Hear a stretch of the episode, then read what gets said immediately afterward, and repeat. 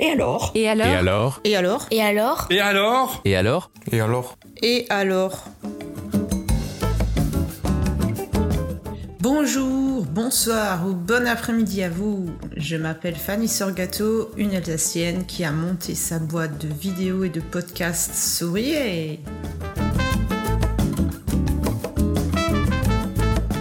Je suis ravie de vous accueillir sur cette émission intitulée Et alors en référence à l'audace, au fait d'oser se lancer dans une voie professionnelle autre que celle qui était déjà toute tracée ou autre que celle qui est confortable ou rassurante.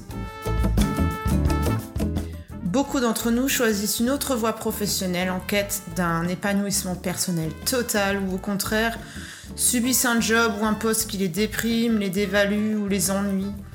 Dans beaucoup de cas, la peur conditionne l'avenir et les vrais désirs de changement. Alors, quel a été le déclic? Qu'est-ce qui a fait que l'on s'est lancé seul? Ou pourquoi on a décidé de changer de voie? Je donnerai la parole aux femmes entrepreneurs qui se sont lancées ou qui se sont reconverties, mais aussi à toutes les histoires atypiques destinées à valoriser le changement et le fait de sortir de sa zone de confort professionnel. Enfin, en quoi le fait de sortir de cette zone nous révèle en tant que personne à part entière?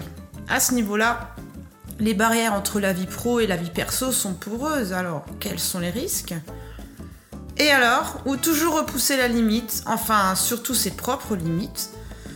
Toutes ces pensées qui nous manipulent toutes et tous et nous bloquent dans la réalisation de nos rêves ou nos accomplissements. À tout cela, je réponds Et alors? Allez, faisons sauter les barrières psychologiques, celles liées à l'âge, à l'aspect financier et surtout à la culpabilité d'emmener ses proches dans cette aventure dont on ne sait même pas nous-mêmes où elle va nous mener. Dans ce premier épisode, je vous explique en détail comment est né Sourier. Pourquoi je suis devenue freelance alors que je n'y étais pas du tout, mais alors pas du tout destinée je suis fière de vous emmener dans mon univers. Je n'ai pas l'habitude de parler de moi, mais ça fait partie des choses que l'on apprend dans le but de devenir meilleur. Et là aussi, je me fais violence hein, pour sortir de mon cadre de compétences déjà connues et maîtrisées. Donc c'est mon tout premier podcast, je vais essayer de faire les choses bien.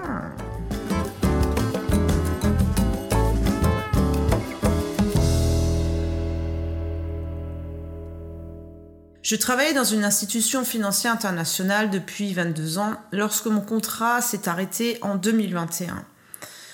En 1999, c'était mon deuxième job et j'étais fière de l'avoir décroché car euh, j'avais passé une journée entière d'entretien, c'était long, c'était impressionnant, mais j'avais été choisie pour mes capacités par rapport au profil recherché. Donc, euh, je n'ai bénéficié d'aucun piston. J'avais juste vraiment le mérite de, rentrer dans un, une belle institution grâce à bah, ce que je pouvais apporter. Donc, c'était une, réelle fierté. J'avais 22 ans.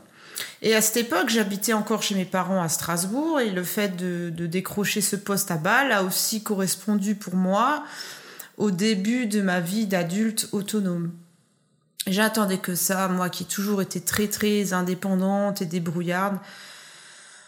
Du coup, euh, les années passent, j'ai enchaîné les jobs en interne, j'ai gravi quelques échelons et j'ai constamment adapté ma formation continue aux exigences du marché de la com.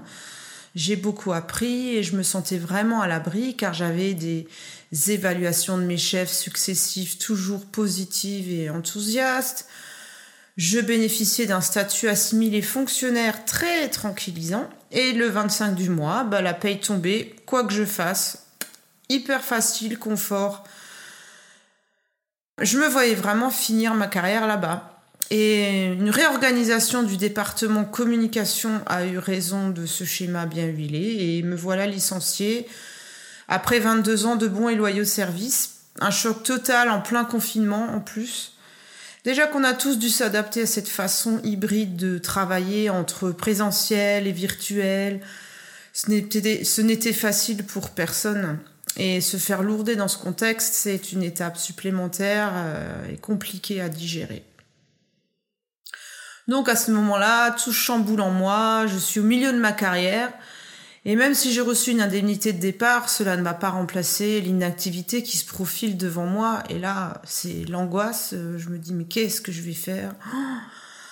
Hors de question de rester à la maison et de me reconvertir entre guillemets en femme au foyer, hein, avec tout le respect que j'ai pour ce travail. C'est pas du tout dénigrant ou quoi que ce soit, c'est juste que ça me correspond pas du tout. Après toutes ces années où j'ai tout appris en communication, j'avais envie de continuer. J'étais juste sur une pente ascendante à mon, à mon, voilà, à mon niveau.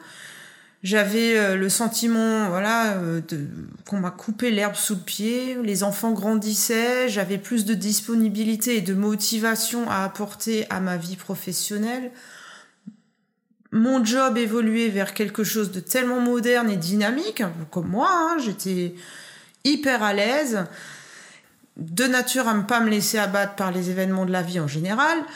Je ne me voyais pas faire autre chose que de continuer seule je n'avais aucune envie d'apprendre un nouveau métier. Je voulais persévérer dans le domaine dans lequel j'étais en train de m'éclater lorsque j'étais en poste, à savoir la vidéo, le motion design, le podcast.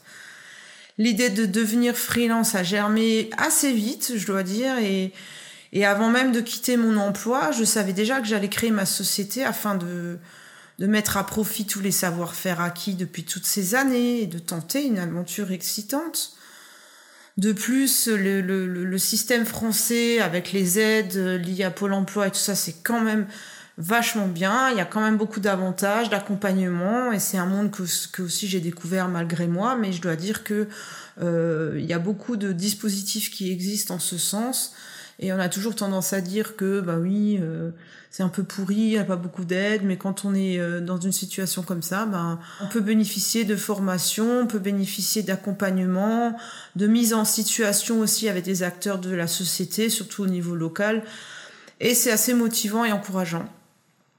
Mais donc pour tenter une aventure comme ça, il fallait impérativement que je passe par la case euh, introspection afin de trouver le concept le plus en adéquation avec moi-même, qui j'étais, qui je suis et ma nouvelle façon de travailler. Parce que euh, on ne monte pas sa boîte comme ça en claquant des doigts, sans y réfléchir un peu, et cela même si on a une idée bien arrêtée de ce qu'on va faire. Et là commence le travail lié à notre personne, qui on est, qu'est-ce qu'on veut vendre, qu'est-ce qu'on veut produire, pourquoi, où en est le marché, est-ce que mes futurs clients vont s'y reconnaître, comment me démarquer de la concurrence, entre l'analyse du marché et sa propre analyse, certains éléments se croisent, mais c'est pas toujours un exercice confortable. On est, on est parfois un peu bousculé. Tout le monde vous dira que si vous voulez vous lancer en solo, il faut être vous-même et avoir un branding, une identité puissante qui vous reflète de façon percutante.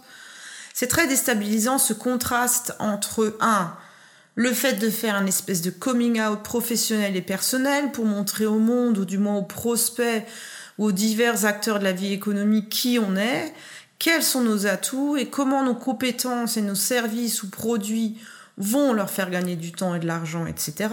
Et numéro 2, le statut de salarié et qui plus est de fonctionnaire pépère dans mon cas, où il est plutôt d'adage de se fondre dans une masse salariale, d'adopter des codes corporate, de taire ses opinions sur certaines pratiques internes pour être bien vu, d'avoir bonne presse pour espérer avoir une promotion ou une évolution de carrière.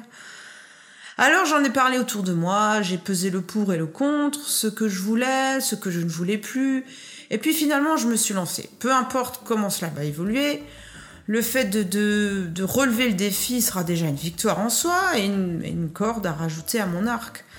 Il faut oser, alors osons euh, ouais, ça me rappelle un vieux truc à la télé, bref. Mais on ne sait pas ce qui peut se passer et ce mystère confère à cette situation un côté excitant et hyper motivant. Cette motivation me booste, elle me donne beaucoup d'énergie et l'énergie, c'est la vie, alors profitons-en. Voilà, ce premier épisode touche à sa fin. J'espère que vous en avez appris un peu plus sur moi. J'éprouve une immense gratitude pour cette étape de ma vie pro car je sais aujourd'hui que la liberté que me procure cette activité me correspond à 100% et que je pourrai plus revenir en arrière entre guillemets sauf situation extrême. Euh, de mon côté, je reste à votre disposition pour prolonger ces échanges toujours enrichissants. Pourquoi pas enregistrer votre parcours en format podcast pour inciter les récalcitrants à tenter l'expérience ou une expérience. Il n'y en a pas un chemin, il y en a plusieurs. Faut partager tous ces moments de vie pour permettre à tous d'avancer et de se réaliser professionnellement et personnellement parce que tout est lié. Je vous remercie de m'avoir écouté jusqu'au bout et à bientôt pour d'autres épisodes. Et en attendant, je vous invite à me suivre sur sourier.com, LinkedIn ou Instagram pour les toutes, euh, les toutes dernières actualités. Bye, à bientôt!